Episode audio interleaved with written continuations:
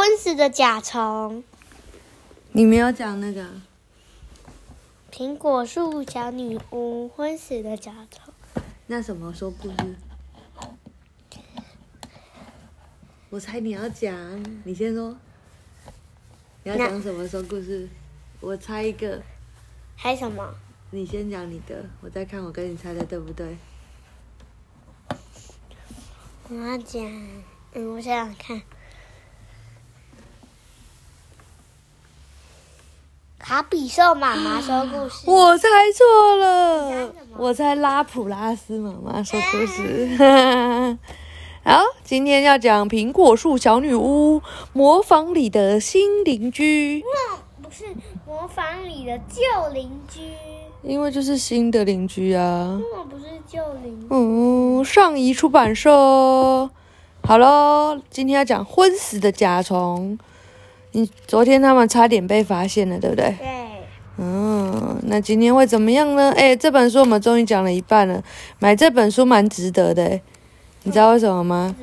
因为以前都买一本书很贵，然后一下就讲完了，然后现在这本书很便宜，然后可以讲好多次，好多天。然后昏死的甲虫，刚才在颁奖典领呃颁奖台上领奖牌和奖金时，雷亚在一群人中瞥见了一顶帽子，那顶帽子看起来非常的眼熟，但是很快就消失在出口。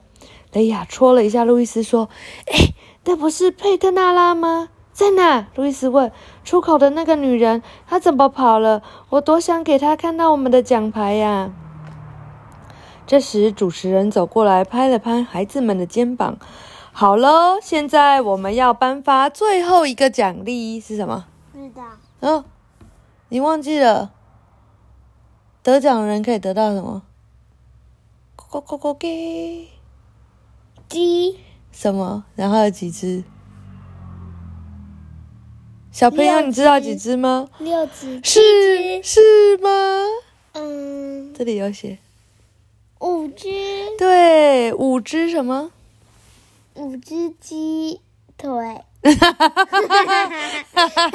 五只鸡腿都只能吃，这哪是鸡腿？你看一下，五只母，五只母鸡。对，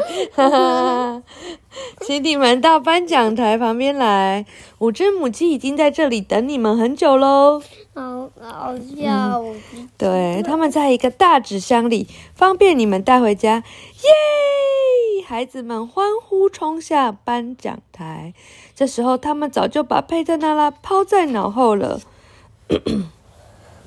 哎，你不要压在我头上啦！库恩布兰特先生和太太，你又没有在看？有。哪有？啊，活该！你把我看，嗯。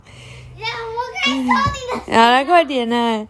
库恩布兰特先生和太太互看了一眼，异口同声的问：“母鸡，之前跟你们说过啊。”路易斯面露惊讶，奖品不止两百五十欧元，还有五只母鸡呢。五只母鸡？哦，你们肯定没跟我们说这件事。库恩布兰特先生严肃地说：“我们要这些毛茸茸的家伙做什么啊？把他们留在这里吧。”妈妈在一旁说。雷亚和路易斯一下子急了：“不，不行，妈妈，你不能这样做！”兄妹俩兄妹俩争先恐后的反对。我当然可以这么做，妈妈回答：“我们不能丢下他们不管，我们是为了这些母鸡才参加比赛的，难道就这样抛弃它们？你忍心看到别人把它们炖成鸡汤吗？”路易斯大大声地说。雷亚急得流出了眼泪：“你们太不讲道理了！”他一边啜泣一边说：“先是把我们拖进讨厌的模仿屋子，还说要好好装饰一番，现在却连几只白色母鸡都不让我们养。”这番话一下子让库恩布兰特夫妇感到深深的羞愧呃愧疚。库恩布兰特太太把她的丈夫拉到一旁，窃窃私语一阵子。过了一会儿，库恩布兰特先生转身过来。好吧，你们可以留下这几只母鸡，不过之后呢，你们就不能再怨我们了，不许再抱怨模仿屋子。那屋子住起来还是很舒服的。现在没有风漏进房间了，炉子也能点着了。雷亚和路易斯高兴的像两颗皮球一样跳上跳下，端哟端哟端哟端哟，一言为定。爸爸奖金给你，母鸡归我们。他们开心的抬起纸箱往外走。温布兰特先生再次向评审团表达了谢意，然后加快脚步追上孩子们。两个孩子抬着纸箱，巴不得一步就跑回家里了。这时，库莫林先生趁没人注意时走上颁奖台，迅速尝了一块苹果蛋糕。佩特娜拉也正加紧脚步离开购物中心，他的好朋友一动也不动地躺在他的外套口袋里，他担心极了。他冲进停车场，躲到一排垃圾箱的后面，心惊胆战地把手伸进口袋，摸摸鹿角甲虫。卢修斯，小小女巫轻轻地呼唤：“卢修斯，你还好吧？你为什么不说话？我的老天，你浑身冰凉。”他小心翼翼地把甲虫掏出来，吓得全身发抖。卢修斯不仅浑身冰冷，而且十分僵硬。他六脚朝天，每只脚都伸得直直的。佩特娜拉的心瞬间凉透了。卢修斯，卢修斯，你到底怎么了？你说句话。但是卢修斯还是没有半点动静。佩特娜拉轻轻摇摇手里的卢修斯，又搔搔他的肚皮，但是没有用。卢修斯还是毫无生气的仰天躺着。好好，佩特娜拉自言自语：“别紧张，别紧张，好好想想。你不是女巫吗？你应该试试魔法啊！但是用哪一个呢？哪一个管用？一句合适的咒语也想不出来了。哦，我的老天爷！佩特娜拉真想把自己痛骂一顿。试试这样吧：兔子叫，老鼠嚎，卢修斯马上咯咯叫。或。破库斯破库斯，一二三，魔法奏效。佩特纳拉念念完咒语，静静等了几秒钟，什么也没有发生。这个该死的咒语怎么一点作用也没有？一定是哪里背错了。正当他准备再念起咒语时，突然传来一个清亮的声音：“他没事，他只是属于假死状态。”苹果树，哎，你不要躺在苹果树。女巫惊讶的四下张望，可是发现没有人。我在这，在你的袖子上。佩特娜拉低头一看，是一只很小的瓢虫，背上有七个斑点。你是说卢修斯装死？佩特娜拉的心里又充满了希望。瓢虫点点头。你是怎么知道的？看得出来啊。瓢虫说：“这样啊，看得出来。你能告诉我从哪里看出来吗？”佩特纳拉还没遇过装死的甲虫，你看他眯着眼，而且能够听到他在呼吸。瓢虫告诉佩特纳拉：“是吗？能呼吸？”佩特纳拉把耳朵贴在甲虫身上，但还是什么也没听到。他到什么时候才会停止啊？他问。停止呼吸吗？瓢虫问。什么嘛？我是说停止装死。瓢虫耸了耸肩，说：“这我不知道，得看他当时受到多大的惊吓喽。他恐怕是受到了相当大的惊吓。”费特纳拉伤心地说：“他当时差点被踩死，那可能要过几个小时才能醒过来喽。那你最……那我最好还是先把他带回家吧。”小女巫这样想，把甲虫放回口袋里。你也可以叫醒他。小小瓢虫又说话了。贝特娜拉瞪着他，简直不敢相信自己的耳朵。你现在才说？他气呼呼地说：“你没问我啊！”瓢虫为自己辩解。